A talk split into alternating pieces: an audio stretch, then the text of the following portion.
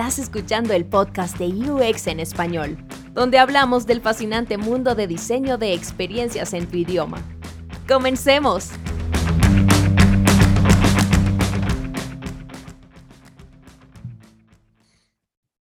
Hola, ¿qué tal? Les damos la más cordial bienvenida a este episodio eh, más de UX en español. El día de hoy tenemos, eh, la verdad es que es un icono de, del UX, al menos de las comunidades de UX, de los pioneros eh, en todo este mundo de UX em, en el idioma español, para no hacer autopromoción de decir UX en español. el día de hoy está con nosotros el, fundador, y la, mente maestra detrás de UXBS. Eh, está con nosotros eh, Cristóbal eh, Lemoine. Espero que lo haya dicho bien, Cris. Bienvenido, Cris. No, por favor, un placer estar por acá. teníamos tiempo queriendo grabar ya. Sí, ya, ya, habíamos platicado, habíamos tenido ya algunas pláticas desde el año pasado para hacer algunas cosas, por ahí se quedaron en el tintero, pero bueno, ya por fin eh, pudimos estar aquí. Y este, bueno, si no conocen a Chris y no conocen a UXBS, eh, puedo, podemos saber que, que, no están inmersos en este mundo. Eso es clarísimo. qué exageración, tampoco em, y bueno, em, la verdad es que con Chris eh, habíamos platicado porque creo que podemos hablar de muchas cosas con Chris. y decidimos tocar un tema en, en particular que aquí voy a estar muy de espectador, eh, seguramente voy a tener dudas eh, personales sobre este tema, eh, pero bueno, vamos a hablar acerca de la evaluación heurística, ¿no? Es un tema bastante interesante. Si no lo han escuchado, este es el momento y este es el podcast para que escuchen de la evaluación heurística, pero antes de ir a la evaluación heurística, mm, me gustaría que, que te presentes, eh, para la gente que no te conoce? Bueno, de una. Este, bueno, mi nombre es Cristóbal Lemoine, tal cual, como dijo Fer. Este, tengo el podcast, soy product designer. Eh, hoy en día, aparte de eso, trabajo en una empresa que tiene que ver con IoT y soluciones para, este, soluciones para digitalizar procesos industriales. Suena así como muy complejo, pero bueno, no es tan complejo. eh, y nada, tengo como este proyecto del podcast desde el finales de 2020, no, mentira, 2019 me parece. Y ha sido este, un viaje de ida, honestamente. Me cambió la vida por completo. Oye, al principio tus, post, tus podcasts decías, empezabas con una grosería en inglés, ¿no? Eh, es que el intro tiene una grosería porque la gente no sabe, bueno, ya creo que por Twitter lo dije, que la parte de BS la gente piensa que es Buenos Aires o que es business y es bullshit. y es porque en ese momento, cuando hice el podcast, estaba muy molesto de todo, y bueno, todavía hay un poco, ¿no? De todo el, el, la venta de humo que hay alrededor de UX, ¿no?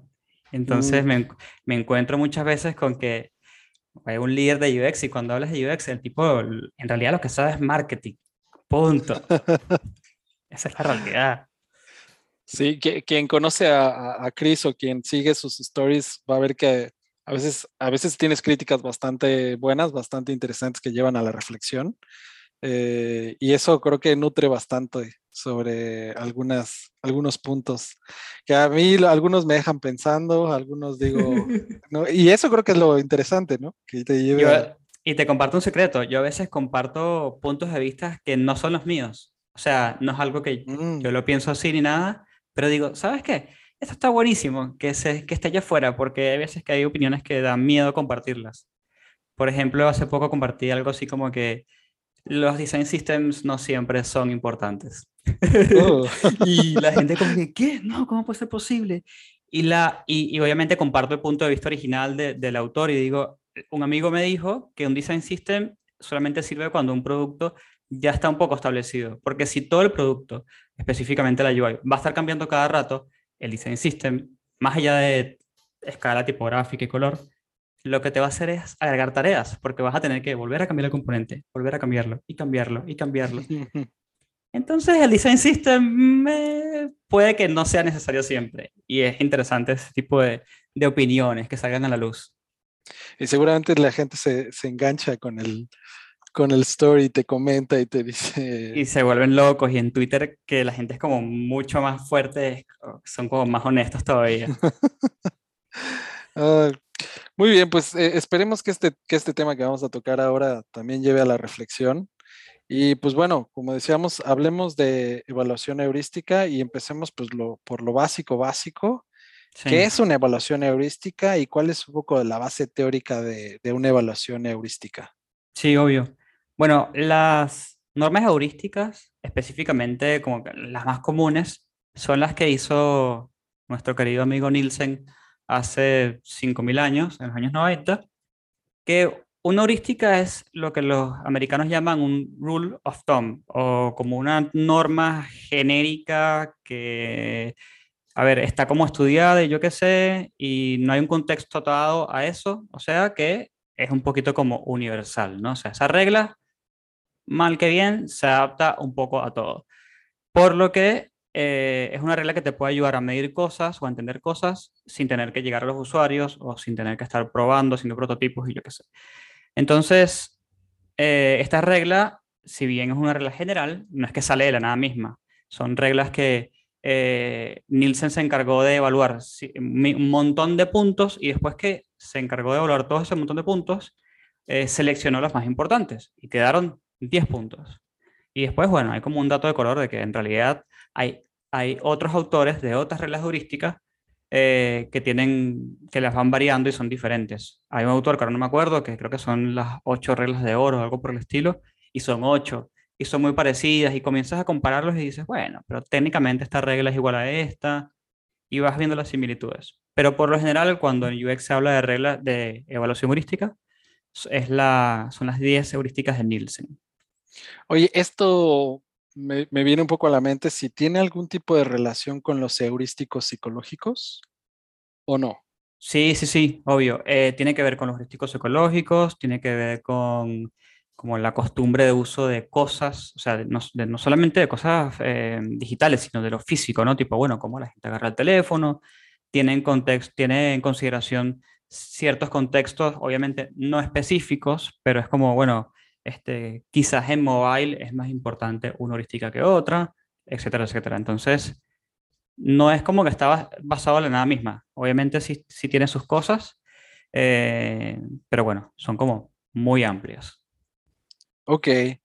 Ah, ok, entonces eh, partimos de una definición de, de, las heurísticas planteadas por Nielsen. Sí. Eh, que si no conocen a Nielsen, denle un vistazo, seguramente van a encontrar muchas cosas.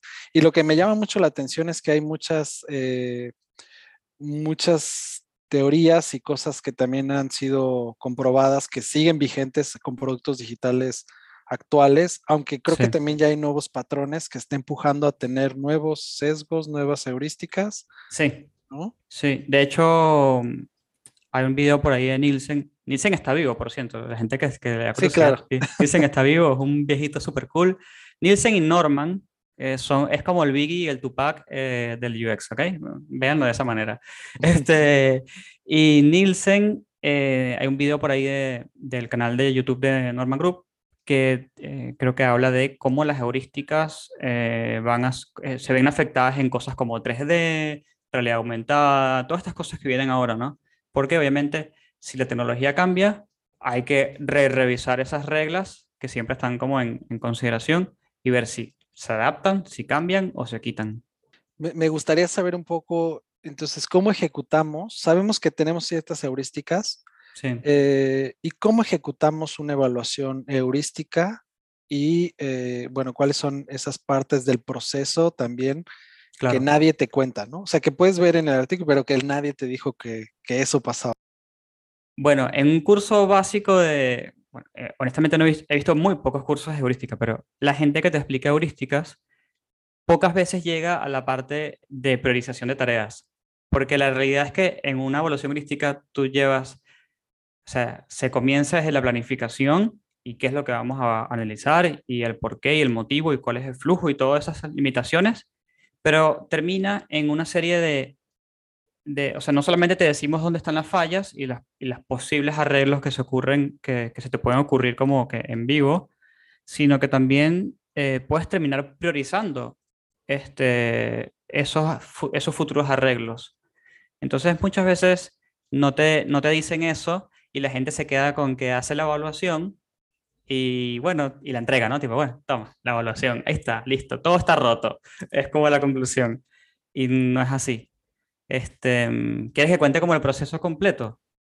Sí, eh, igual platicar, nada más para no obviar un poco de las, no, no, quisiera detallar las 10, las 10 heurísticas, y me quisiera dar, por ejemplo, un, un, ejemplo, ¿no? El tema de la visibilidad del estado eh, del sistema, o sea, qué está pasando con el, con el sistema para dar esta retroalimentación al usuario, ¿no? Y tomando tal vez ese ejemplo, o si quieres poner otro, de ahí vemos un poco el proceso. Sí, obvio. Eh, antes de comenzar, no se estresen por saber las heurísticas de memoria. Yo no me las sé. En este momento estoy viendo una lista porque si no, no me las acuerdo. Yo también. Este, eh, yo tengo que confesar que también. Es que la gente tiene como un trauma por saberse esas cosas de memoria y les confieso algo, nadie en la industria se las sabe, solamente Nielsen porque las hizo él. Pero bueno, este, visibilidad en sistema es una heurística que te dice que, mm, que, que, todo lo que hay en el producto debe de darle eh, cierto feedback al usuario para que sepa dónde está, qué puede pasar, qué se puede hacer, a dónde, no sé si describir a dónde va, ¿no? porque es un poco más complejo, pero sí decirte, quizás comunicarte, esta cosa te lleva a otro lugar, ¿no? Y ustedes dirán, uh, pero qué complejo, ¿cómo puedo comunicar eso? Bueno, eso lo comunicas eh, dejando bien claro que, hola, esto es un botón, esto es un link, este, esto es cliqueable, esto no es cliqueable. Entonces, nada, esa es como em, la, descripción de la heurística 1, visibilidad del sistema. Y saber dónde estás parado es importantísimo. Eh, y que por ahí dicen, bueno, pero saber dónde estoy parado más o menos, ¿cómo sería eso?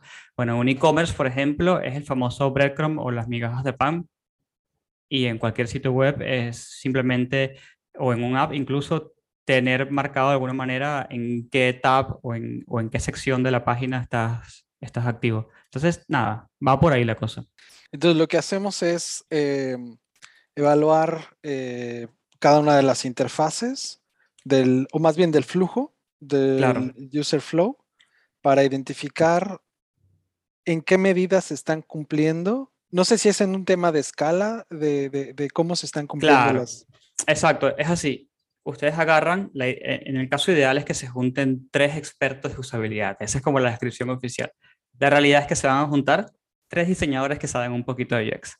Este, y se juntan y dicen, bueno, ok, de todos nuestros flujos de nuestro producto, ¿cuál es el flujo más importante? Porque, eh, el flujo más importante siempre va a ser el que está relacionado a la propuesta de negocio, ¿no? O el más delicado. No, el flujo más importante, eh, si es un e-commerce, por ejemplo, es el de compra. Desde que la persona selecciona el objeto, va al carrito y efectivamente convierte, ¿no? Hace la compra. Ah, listo, ok. Ustedes dicen, evaluemos este flujo, ¿no? ¿Por qué? Porque tienen la hipótesis de que allí hay cosas para mejorar. A partir de allí, lo que ustedes van a hacer es comparar todas las heurísticas en base a ese, o sea, van a ver ese flujo, lo van a ver completo y lo van a a contrastar con las heurísticas que tiene Nielsen. Y eh, ustedes mismos van a estar evaluando. Entonces, por ejemplo, eh, si ustedes encuentran un botón que por ahí no, no, comunica muy bien que es cliqueable, que eso puede pasar un montón, eh, ustedes van a evaluar en base a la severidad del problema. Entonces, por ejemplo, si, si hay un botón que no parece un botón, pero no es un botón que está relacionado a la compra, ustedes pueden decir, bueno, es grave, pero no es tan grave. ¿Y cómo lo evalúan? Lo evalúan del 0 al 5. 0 es igual a no es un problema, ahora les explico el por qué está eso allí. Y 5 es, es un bloqueante.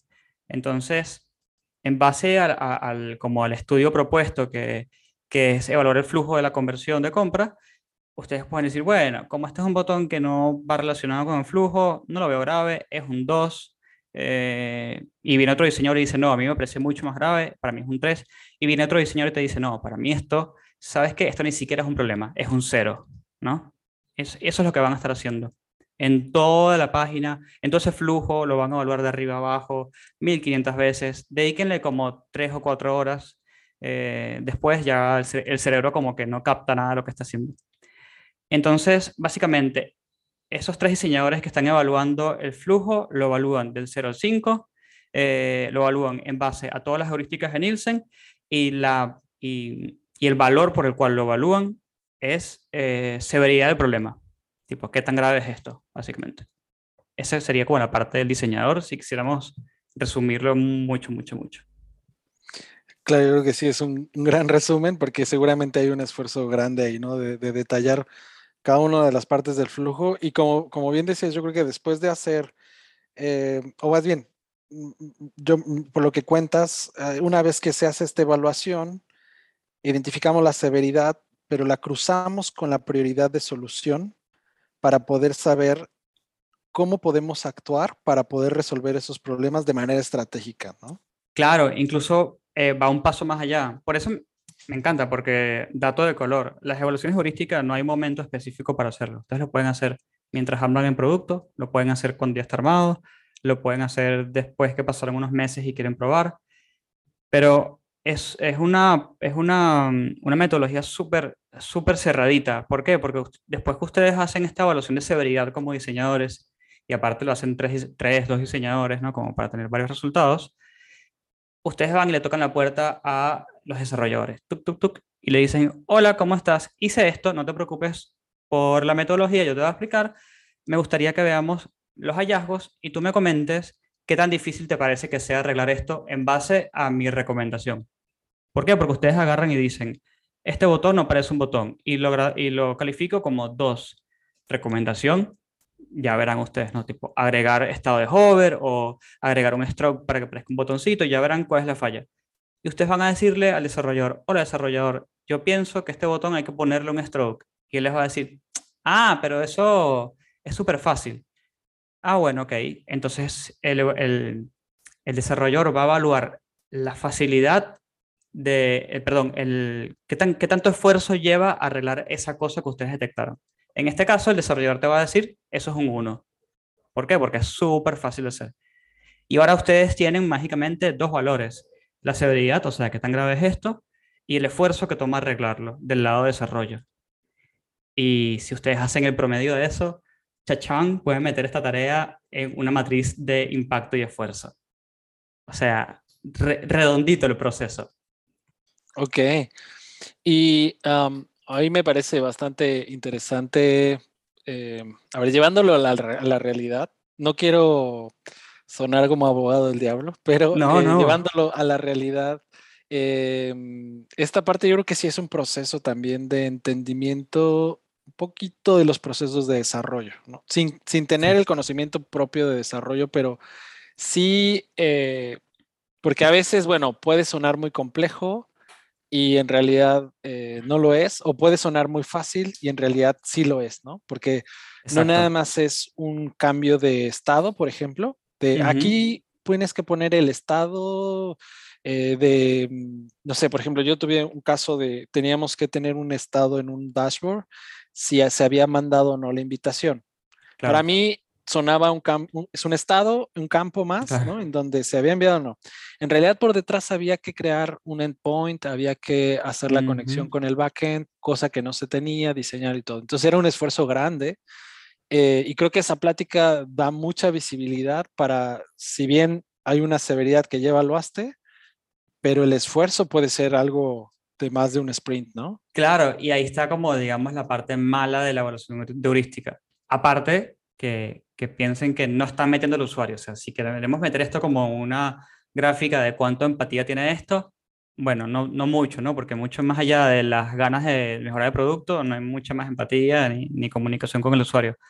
Pero es un proceso que si se hace mal, igual creo que todos los procesos, con todo pasa esto, ¿no? Que si hace mal, eh, se hace mal puede tener muchos problemas. ¿Por qué? Porque puede ser que tu recomendación no sea la mejor recomendación, eh, puede ser que tu evaluación de severidad sea, sea incorrecta, porque está sesgado. Eh, y después, más ya si lo haces mal o bien, hay cosas que pueden suceder. Puede ser que el desarrollador te dijo que era fácil y cuando se va a poner a hacer las cosas dices, dice, ah, no, ya va, yo aquí conseguí un, un montón de problemas. Entonces creo que es muy importante, tanto para diseño como para desarrollo, tener una charla de, de no se pongan nerviosos o nerviosas de que lo que pongan acá está escrito en piedra.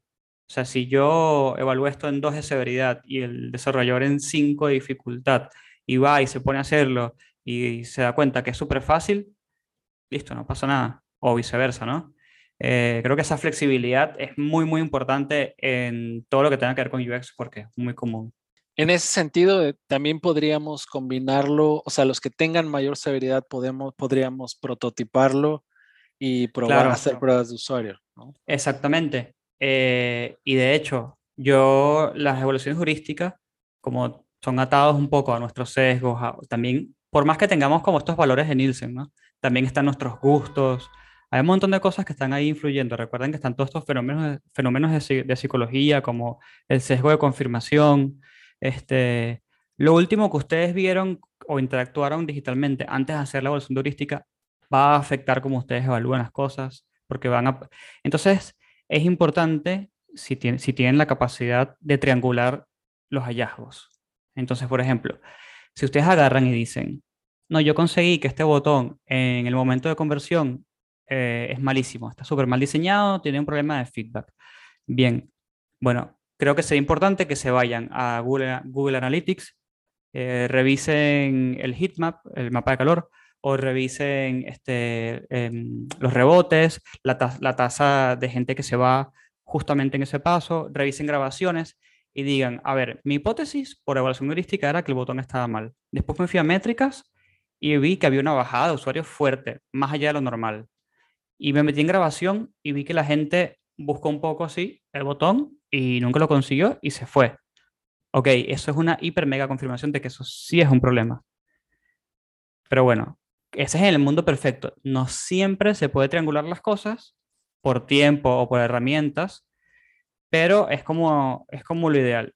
Y, como, y algo muy común que suele suceder es que en la primera evaluación heurística es que la gente se da cuenta de, ah, ya va, nunca, había, nunca habíamos puesto algo, que, o sea, nunca habíamos seteado Google Analytics o nunca habíamos seteado Hotjar.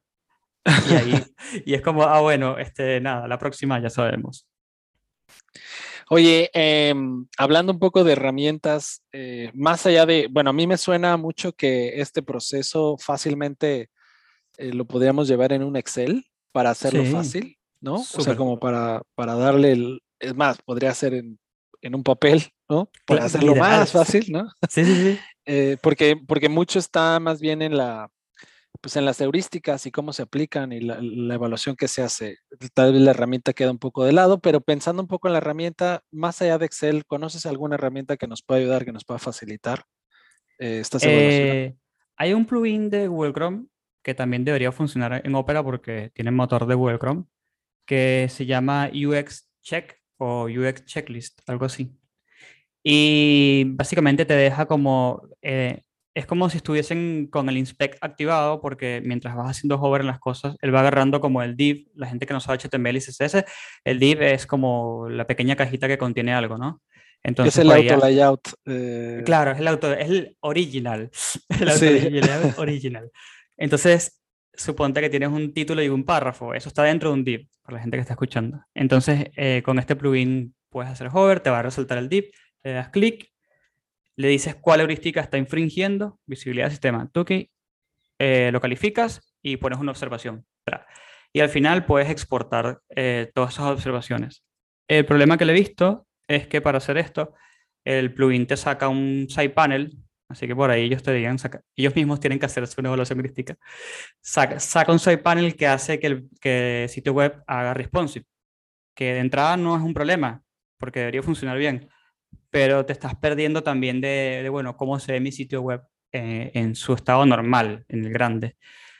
Eh, entonces hay que tomarlo con pinzas de, bueno, evalúo con este plugin que tiene ese problemita, o eh, me, me, la banco, como dicen aquí en Argentina, y me pongo un Excel que al final del día es donde va a terminar todo. Con Google Sheets okay. mismo. Ok. Eh, ahora, pensando un poco, eh, esto suena, y lo hemos, bueno, lo has planteado eh, de una manera, lo has explicado de una manera muy sencilla, y yo creo que ya estando dentro de eso es un poquito más complejo, ¿no? Pero ¿En qué, ¿En qué casos recomiendas realizar evaluaciones heurísticas eh, y en qué casos probablemente no?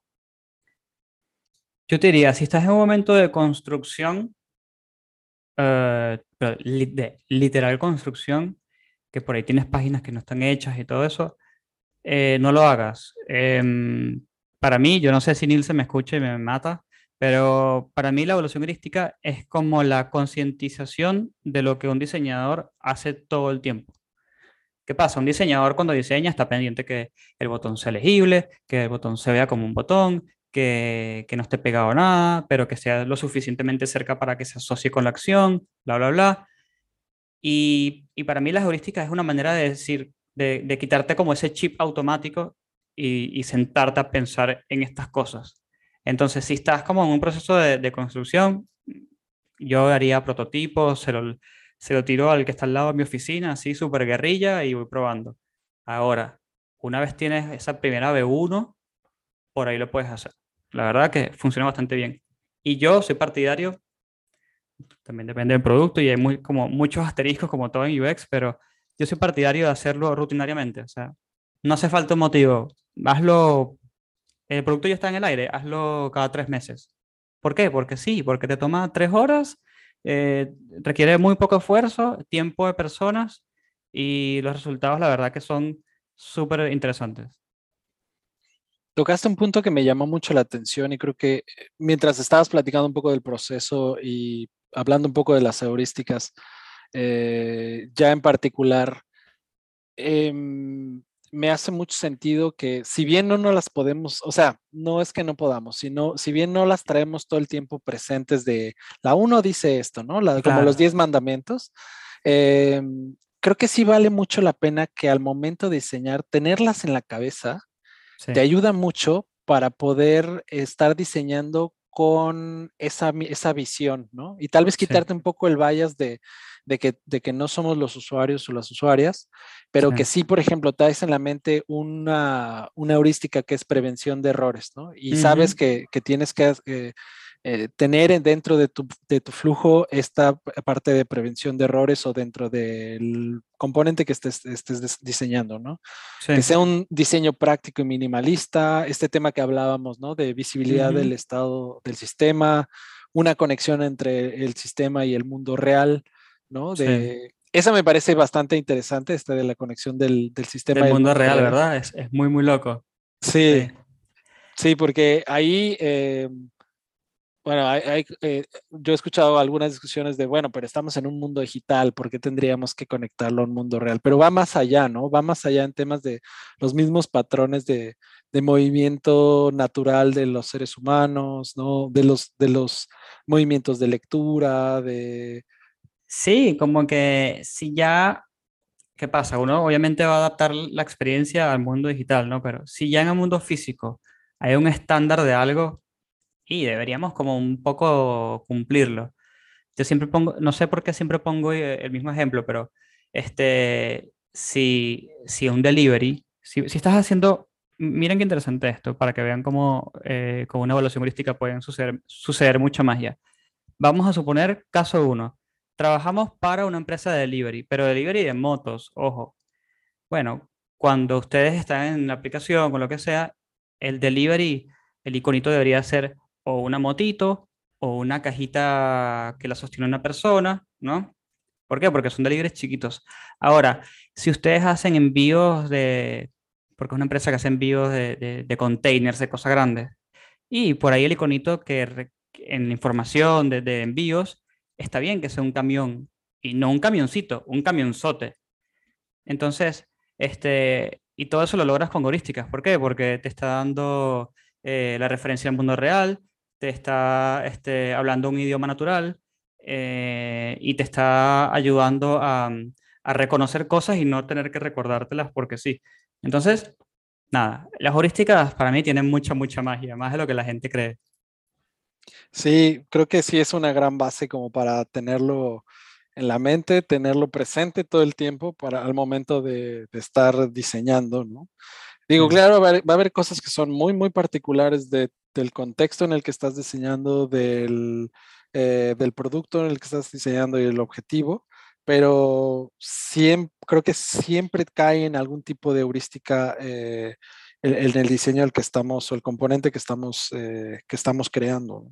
Sí, y de hecho, para la gente que ya cuando tenga una, dos, tres evaluaciones como de experiencia, como eh, que ya, ya haya hecho más de una, digamos, este, tómense el reto de, según el flujo que van a hacer, seleccionen las heurísticas que van a evaluar. No siempre hay que evaluar las 10 heurísticas. Por ahí este, se quieren revisar contenido. Entonces, fíjense cuál de las heurísticas tiene que ver con contenido, ¿no? Hay una heurística que es cómo le hablas al, al usuario en su idioma, hay un par por allí y por ahí pueden descartar otras. Por ahí el feedback no es tan importante en este momento. Yo lo que quiero ver es eh, que el contenido se entienda, que sea fácil de leer. Eso ya, ya requiere como un nivel más avanzado, pero se hace. Muy bien. Ahora, eh, me gustaría saber un poco, eh, ya sea en tu experiencia o la recomendación que tú des de cómo lograr este este buy-in de los stakeholders o los product owners o los líderes eh, de, UX para llevar a cabo estos métodos. Porque, a ver, también puede haber un tema de, eh, no sé, de, escepticismo al momento de no meter usuarios, o puede haber un tema de escepticismo de o sea, ¿por qué alguien me va, por alguien va a evaluar y ya sin nada? Porque dice, ¿no? Claro, sin tener, el contexto. ¿Qué recomendaciones darías para proponer este tipo de métodos? Claro, no, y también está el caso eh, contrario, que es como ese lugar que no hace nada de UX, pero dice que hace algo de UX y lo único que hace son evaluaciones heurísticas. Sea, también existe ese escenario. Pero para los otros escenarios siempre evalúen, eh, y por eso es tan importante las, las habilidades blandas siempre evalúen y midan un poco la temperatura de la empresa donde están. No, solo, no, tanto como la madurez de UX y todo eso, que es como otra discusión, sino qué tan abierto y tan flexible es el ambiente donde estoy. ¿Por qué? Porque si es muy abierto, vayan y propónganlo, pero no propongan la cosa tipo, hagamos una evaluación heurística. No, no, propongan el plan. Tipo, mira, me parece importante que hagamos una evaluación heurística que nos va a dar una serie de descubrimientos que después podemos triangular con data y a partir de allí, en base a una evaluación del esfuerzo del desarrollador, ver qué mejorar. O sea, propónganlo bien completito, no, no propongan el nombre de la cosa que van a hacer. Eh, y, si, y, si no, o sea, si van, lo proponen, les dicen que no, pero el ambiente es flexible, háganlo. Háganlo, no importa, o sea, consigan un hueco, no, no importa, de dicho que no, háganlo eh, asegúrense de traer resultados importantes y les dices, eh, bueno, ¿sabes qué? Eh, al final del día me tomé el almuerzo, lo hice y conseguí esta serie de cosas y por cierto, aquí están priorizadas en una matriz. ya lo único que faltaría es que tu head de producto o tu líder de empresa este, le des una mirada a negocio y veas cuál te importa más. Ahora, si el lugar donde estás es súper rígido, y propones y te dicen que no, eh, está complicado. Por ahí puedes hacer una demostración en una pantalla. Tipo, chicos, evalué esta pantalla yo solo y me junté 15 minutos por Slack con el desarrollador y salió esto. Este, y si eso incluso no se puede hacer, ya yo les diría... Busca otro trabajo. Hagan plan B y, y sí, chao, nos vimos. Sí, yo creo, yo creo que al final de cuentas, o sea, si, si, lo, si lo vemos muy, desde la parte de negocio, al momento de no tener una, una fuerte inversión más que la, la del tiempo eh, del, del, diseñador o de los diseñadores o diseñadoras, al momento de ejecutar, creo que ese también es un tema de, de que, que, puede llamar la atención, ¿no? De decir, ay, ¿cuánto me nos va a salir? pues nada más eh, los días de evaluación y de ahí el resultado más bien van a ser mejoras que de por sí tendríamos que estar haciendo y tendríamos que estar diseñando. Y, eso yo creo que también puede, puede funcionar. Creo que esa es una de las grandes ventajas del, método que aparte, a, diferencia, ¿no? Aparte vayan, o sea, tienen que ser inteligentes al momento de negociar este tipo de cosas, ¿no? O sea, ustedes pueden hacer este intro, por ejemplo. Hola jefe, ¿cómo estás? ¿Qué prefieres? Eh, que me junte con marketing, hagamos una campaña para conseguir usuarios en dos semanas con un presupuesto donde hacemos esta, esta email marketing, ¿no?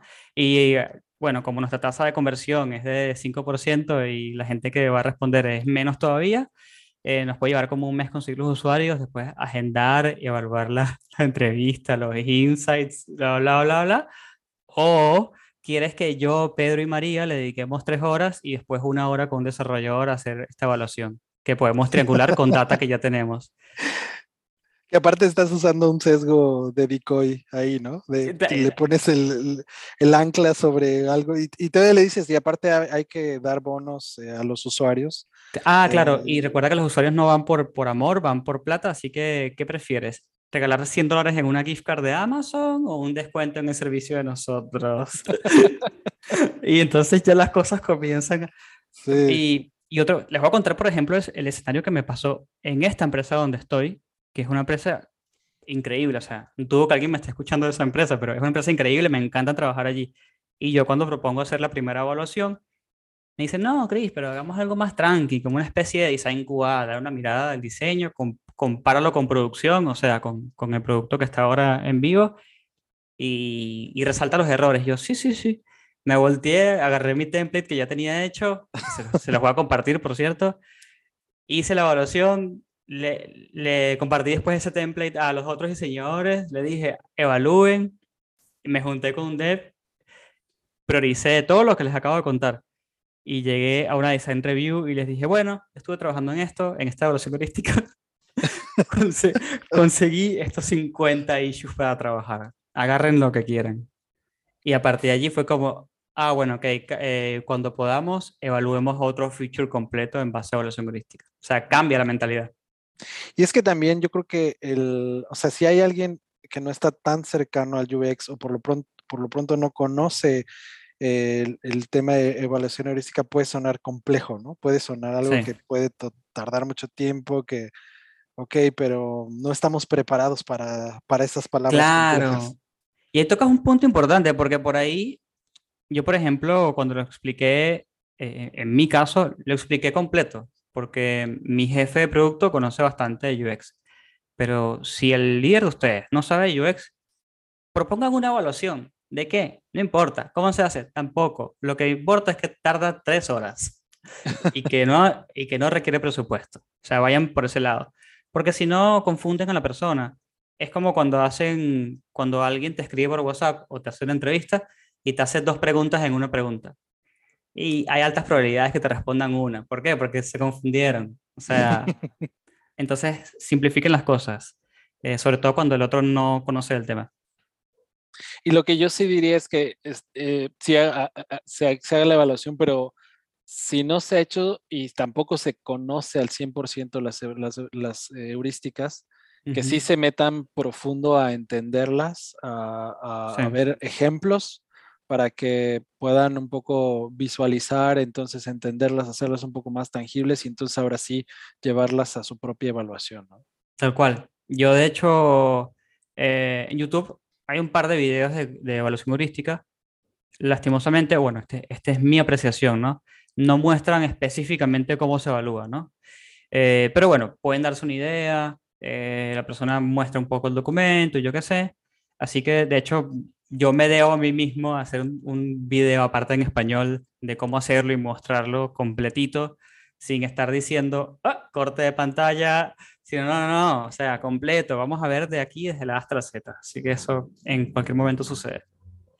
Bueno, si ya están escuchando este podcast, ya están empezando a ver un poco del detalle de lo que Chris va a explicar, o, o al menos esto les va a dar una pauta de, del... Porque, a ver, lo que acabas de platicar me parece, yo, yo no lo he visto en, en en otros eh, videos, o al menos en español, eh, de este proceso y justo estas partes que queríamos tocar de lo que no, se, no te cuentan, lo que no te dicen. Bueno, sabemos que hay una evaluación ahí, que se evalúan tales cosas, pero eh, no a este nivel de detalle de, bueno, lo podemos llevar a, a, a, cierto, a cierto future o lo podemos llevar a un componente o al flujo. Claro. ¿no? Y este recuerden que todo se puede complejizar tanto como ustedes quieran. Yo, ah, yo porque terminé llevando o termino llevando los hallazgos siempre a la matriz de impacto y esfuerzo, porque naturalmente ese número que da da como para hacer esa matriz. Pero fácilmente esos hallazgos los puede agarrar después el de negocios o el jefe de producto y hacer, hacer otra priorización. Si no me equivoco, está la que es de RISE, que ya ni me acuerdo de qué va cada letra, eh, y hay otras más. Y priorizarlo no en base al impacto y el esfuerzo, sino priorizarlo, por ejemplo, en base al impacto del negocio, que ya es otra métrica completamente diferente. Entonces, eh, nada, la pueden hacer tan sencillo o complicado como ustedes quieran. Bueno, pues, eh, Chris, yo creo que tendríamos mucho más que hablar de este tema y muchos más que me van saliendo por ahí que no, no quiero desviar la plática, pero de verdad yo creo que podríamos hablar de muchas otras cosas. Eh, por lo pronto nos acotamos a este tema. Eh, para mí me queda, me queda mucho más claro, te decía al principio y cuando estábamos hablando de esto, eh, no me considero ningún experto, ni tampoco me considero un experto UX, sé un poquito, y en estos, en estos podcasts voy aprendiendo y ahora yo creo que me da como para que pueda empezar a hacer un flujo de una evaluación heurística. Este, y voy a ver cómo, cómo la aplico. Lo que, lo que he platicado por ahí es que yo estoy diseñando productos en alemán y ahí se me complica un poquito más. es eh, complicado, claro. Sí, en alemán. Pero bueno, eh, Chris, muchas gracias por estar aquí en este, en este podcast. De verdad, espero que, que podamos tener muchas más interacciones. Ya por ahí habíamos planeado algunas, eh, no se habían dado. Pero se van a dar. Razón. Se van a dar porque yo ya configuré Twitch y YouTube y yo qué sé, así que haremos lives y hablaremos de cosas y quedarán grabadas. Así que cosas vienen. Perfecto. Bueno, Chris, eh, no quisiera obviar de que la gente te conoce. Para la que no te conoce, eh, compartas tus redes para que te puedan ah, seguir. De una, este UXBS, B de bueno, rayita abajo, podcast, eh, en todas las redes, Twitter, Instagram, eh, LinkedIn. En LinkedIn se pueden conectar conmigo, yo le doy aceptar al 99% de las personas. Eh, y nada, sean, o sea, pueden escribirme, consultarme dudas de este tema, de otro tema, que créanme que si yo no sé del tema, los voy a referir a alguien. Eso lo hago un montón. Tipo, no, no, estrategia, no, no, habla con, con Fer. Yo, la verdad, ni idea de estrategia. Eh, y eso va mucho por la premisa de la parte del bullshit. Tipo, yo no vengo acá a decir que sé todo, porque eso no está bien. Así que nada, bienvenidos y bienvenidas todos los que quieran escribir. Pues bueno, eh, muchas gracias, gracias por escucharnos y nos estamos viendo en el siguiente episodio.